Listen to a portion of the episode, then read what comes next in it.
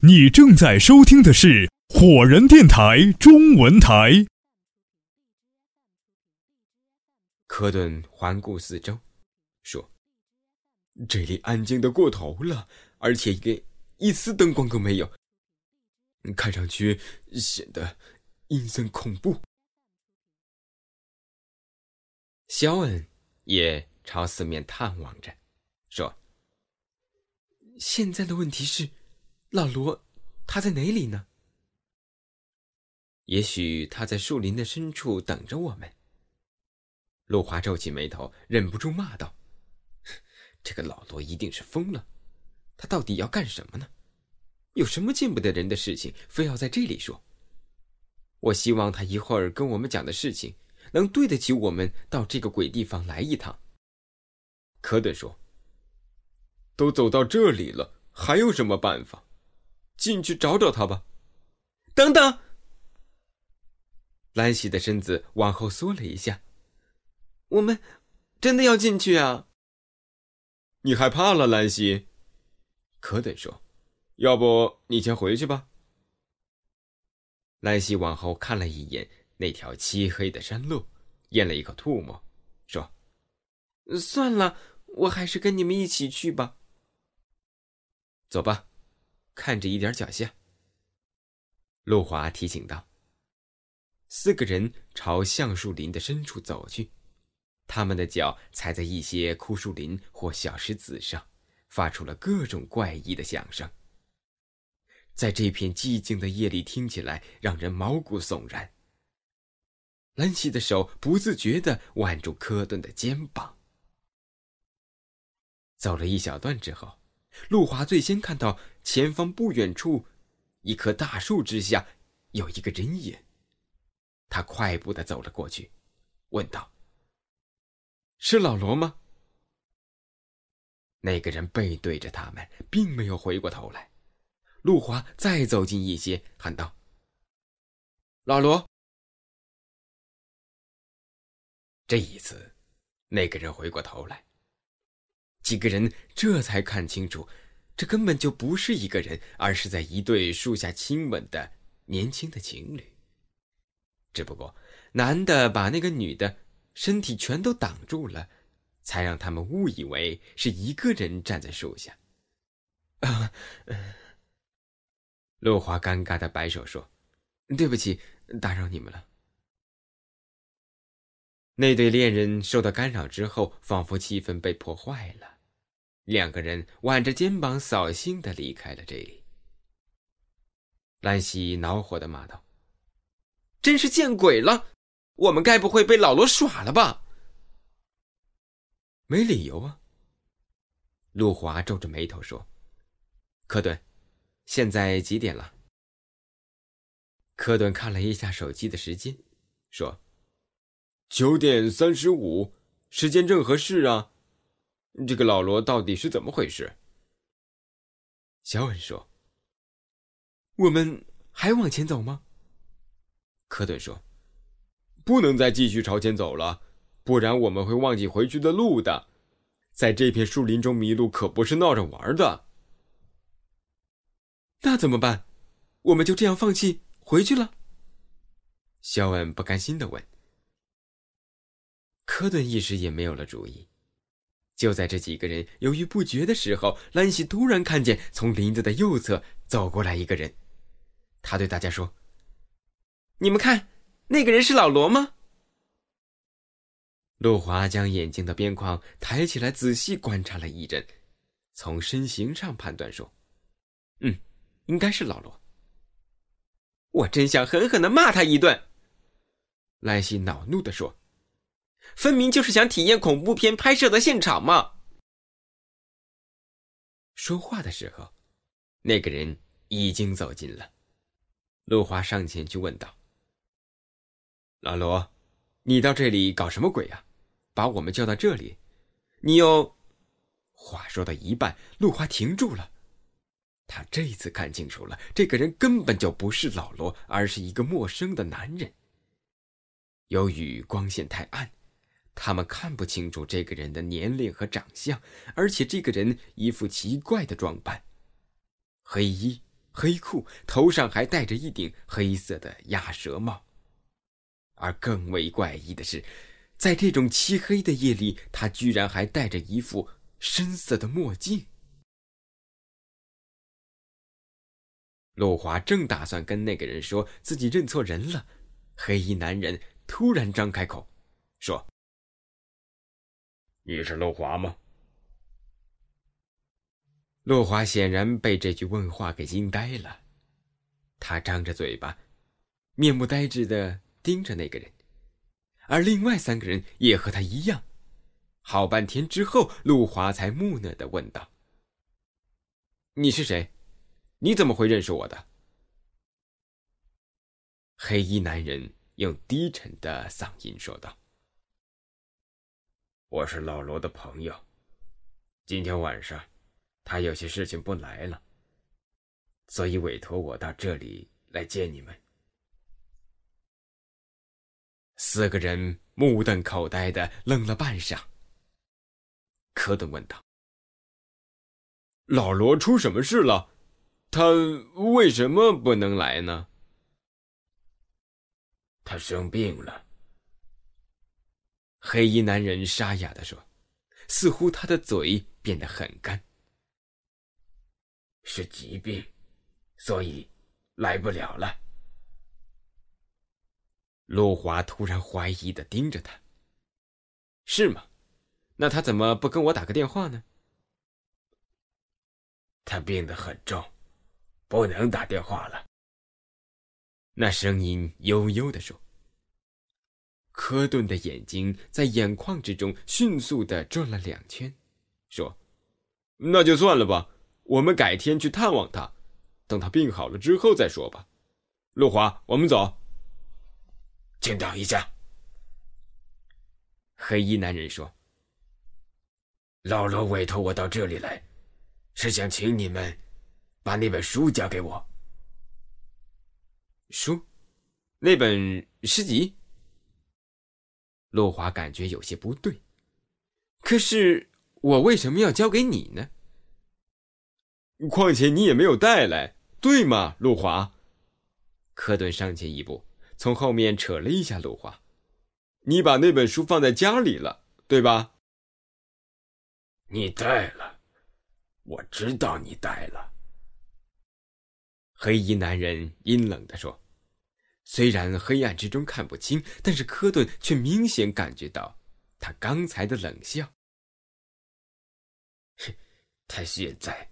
就在你的身上。陆华不自觉的朝后退了一步。不管我带没带，这是我的东西，我为什么要把它交给你呢？就算是老罗本人来，那也不能强迫我把书给他呀。黑暗中的那个人沉寂了几秒钟，然后把手伸到外套之中，一边往外摸东西，一边说。既然这样，我就用一样东西和你交换吧。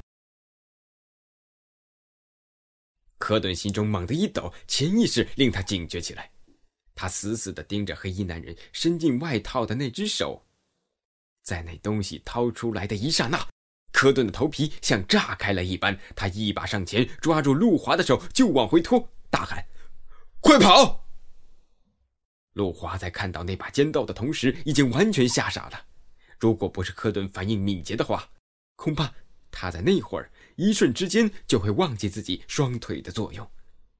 而兰西呢，似乎也跟科顿一样，有些不祥的预感。在那个男人把刀摸出来之后，他立即尖声的叫了出来。但是他刚刚叫出声，就被肖恩和科顿同时拖住，朝后面夺路而逃了。四个人没命的狂奔着，似乎都不敢回头去看那身后的黑衣男人有没有追上来。他们迅速的跑出了橡树林，然后朝山下冲去。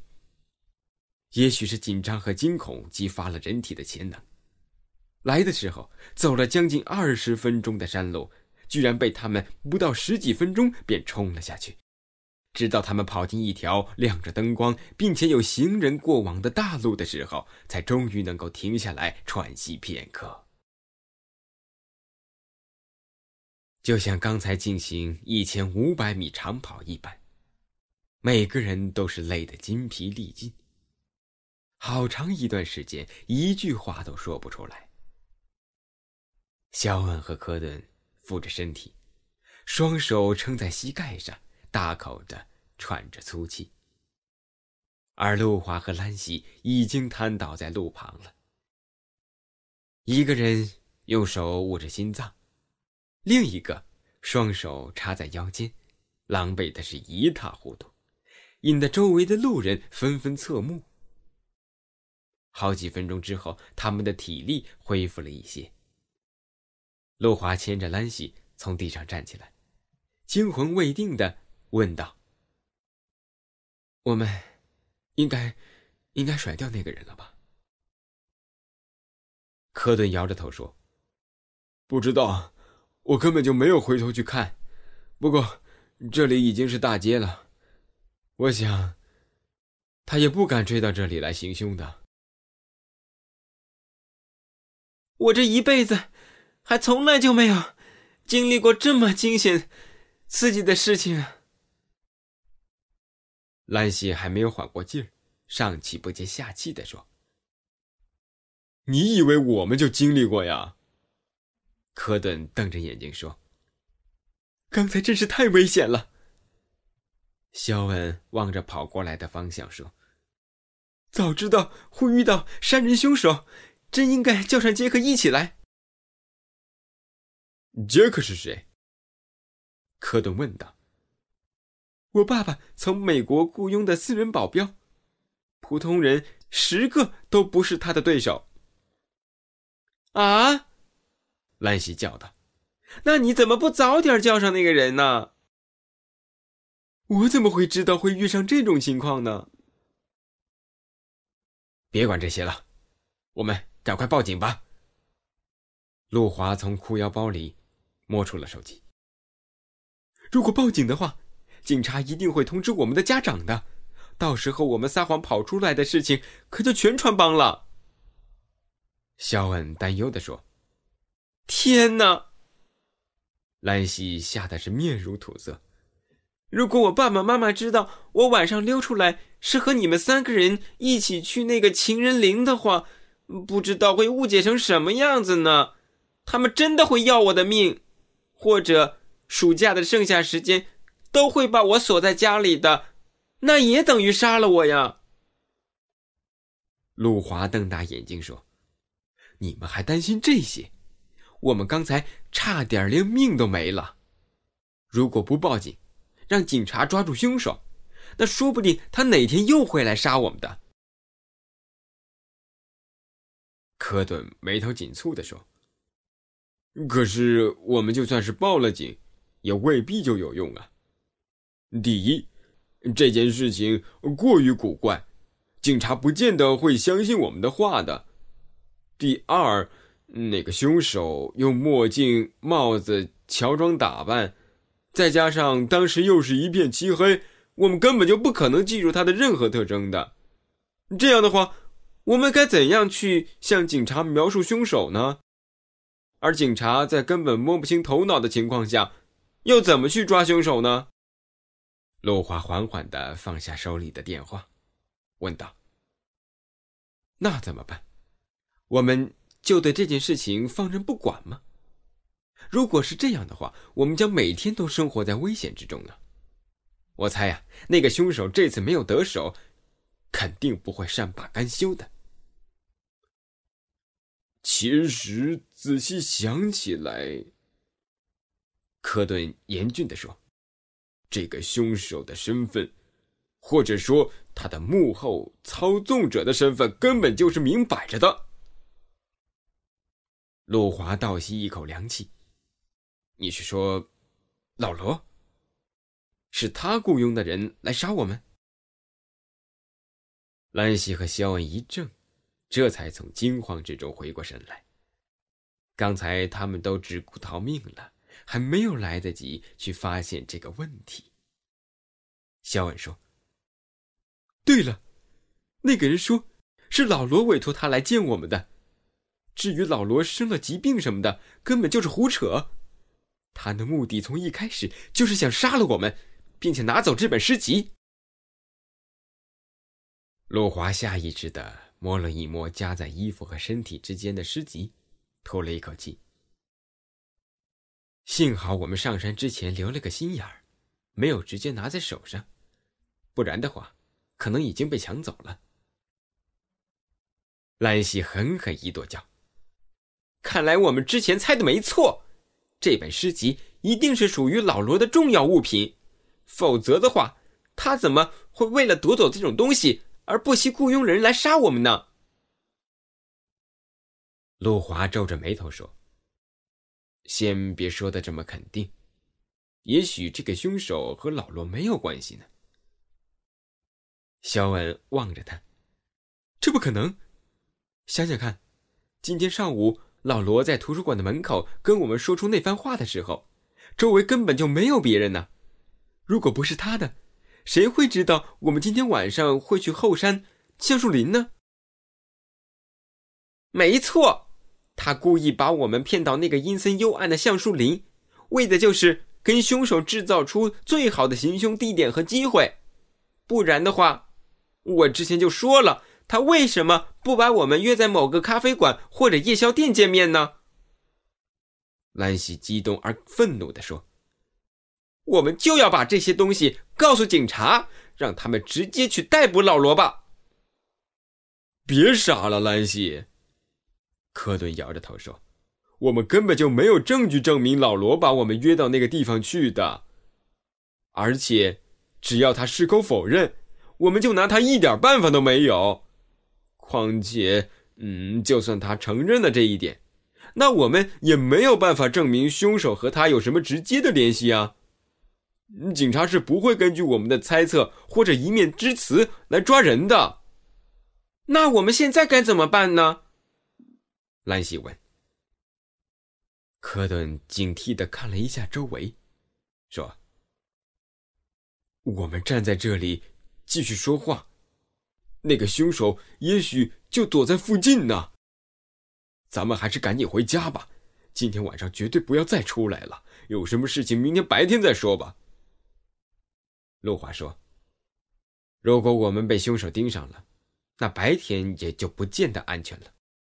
我想，嗯，他大概还不敢在众目睽睽之下行凶的吧？否则的话，也不会在晚上把我们约到那个橡树林见面了。”嗯，而且我们明天一早就要立即行动。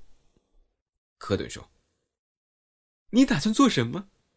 肖恩问。“现在不说了。”科顿看了一下手表上显示的时间，“都已经快十点半了，我们打车回家吧。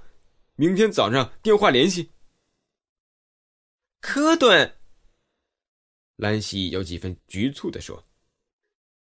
你能，先送我回去吗？科顿点头说：“呃，好的。”此时正好从街道的左侧开来一辆空的计程车。科顿抬手招住他，对肖恩和路华说：“干脆我们四个人都一起坐这辆车走吧，别让他分别把我们送回家，这样安全一些。”肖恩和路华一起点了一下头，四个人迅速的钻进了计程车，车子朝街道的另一边疾驰而去。第二十章，疑雾重重。一，整个夜里，科顿不敢确定自己有没有真的睡着。橡树林中惊险的一幕，像午夜电影一样，在他的脑海之中反复的播放。他一直处于一种半梦半醒、迷迷糊糊的状态，以至于无法将遐想和梦境彻底的分开。不过好在其内容都是一样的，也就不用去区分了。与之呼应的是，那充满……恐惧、惊悸、猜疑和后怕的复杂心情，只有一点是他可以肯定的，那就是自从发现这本诗集的那一天开始，他们四个人就被卷进了一个由恐惧和诡秘所组成的巨大的漩涡之中。而现在，这个漩涡越卷越急，几乎要把他们吞没和撕裂。科顿心中十分明白，橡树林中发生的事件意味着整个事情已经不像原来那样单纯了。从他们被凶手袭击这一点来看，这件事情肯定还隐藏着一个更大的秘密，有着他们之前完全没有想到过的巨大隐情。不过，任何事情都有两面性。科顿暗暗想到。被凶手袭击这件事情固然可怕，但是却引出了一个非常关键的人物来。图书馆的管理员，老罗。毫无疑问，老罗显然是知道什么的。之前自己和朋友们以为已经解开了预言诗集之谜，而现在看来则不然。要想将诗集的秘密完全解开，似乎就必须从老罗那里下手了。但是，该怎么做呢？就这样，科顿几乎是通宵未眠的思索到天亮，而终于眼睁睁的看着窗外微白的太阳从东方升起。才八点过一点，他便焦急的打电话跟陆华、兰喜和肖文三个人。什么？现在？电话里的肖恩满是困倦的打着哈欠，看来他昨天晚上也没有睡好。哎呀，那好吧，你到我家里来吧。不了，我跟兰西和陆华都说好了，就在西区的商业街麦当劳见。科顿说：“麦当劳为什么要在那儿呢？”那里吃早餐的人络绎不绝，根本就不是说话的地方呀。我们就是要专门找这种人流量大、热闹的地方，这样的话对我们才安全呢。而且，我还有个计划，等你来了再说吧。嗯，好的，我这就来。肖恩回想起昨天晚上惊悚的事件，睡意全无。在麦当劳二楼餐厅的旁边，肖恩看见了他的三个朋友。在他们面前的餐桌上，已经点了一大堆的汉堡、鸡翅、热香饼和可乐。肖恩坐下来，问道：“你们怎么点了这么多东西？吃得完吗？”“也有你的份儿。”兰喜说。哦，谢谢，我正好还没有吃早饭呢。肖恩抓起一个蛋香牛堡，塞到嘴里咬了一大口。要不要告诉他买单也是他的份儿？陆华小声的对科顿说：“没关系，他不在乎这个。”科顿小声的回答。肖恩吃完汉堡，又喝了半杯可乐。不失礼貌的用纸巾将嘴擦拭干净，这才望着科顿：“你有什么计划，科顿？”“是啊，现在人都到齐了，你就别卖关子了，快说吧。”兰西揉着略带红肿的双眼，无精打采的说：“我昨天晚上压根儿就没睡好，躺在床上一想起那个凶手，就怕得发抖。”今天一大早要被你拖出来，我现在头还晕乎乎的呢。别抱怨了，兰西，彼此彼此。陆华阴郁的说：“那我就说正事儿吧。”科顿俯下身来，尽量的压低声音说：“我昨天晚上也想了一宿。”最后得出一个结论：我们现在已经被卷到一起，起初看起来完全是意想不到的危险事件之中了，而且这件事件的核心就是那本预言诗集。这本诗集我们之前以为已经完全解开它的秘密了，它就是一本预示未来大灾难的奇书。嗯，可是现在看来我们是错了，这本诗集肯定还包含着更大的隐情，否则的话。老罗为什么不但要夺回这本书，还非要杀死我们不可呢？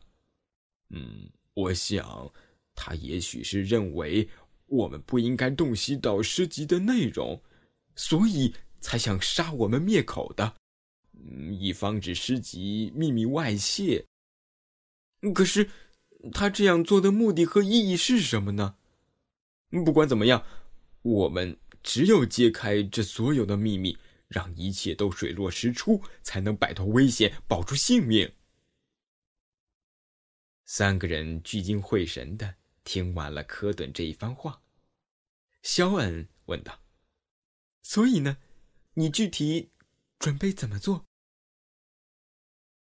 我我想过了，没有别的办法。科顿凝视着他们，只能直接去找老罗，当面对质。肖恩皱了一下眉头。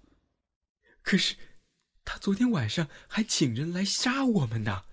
今天我们去找他，那不正好是送上门吗？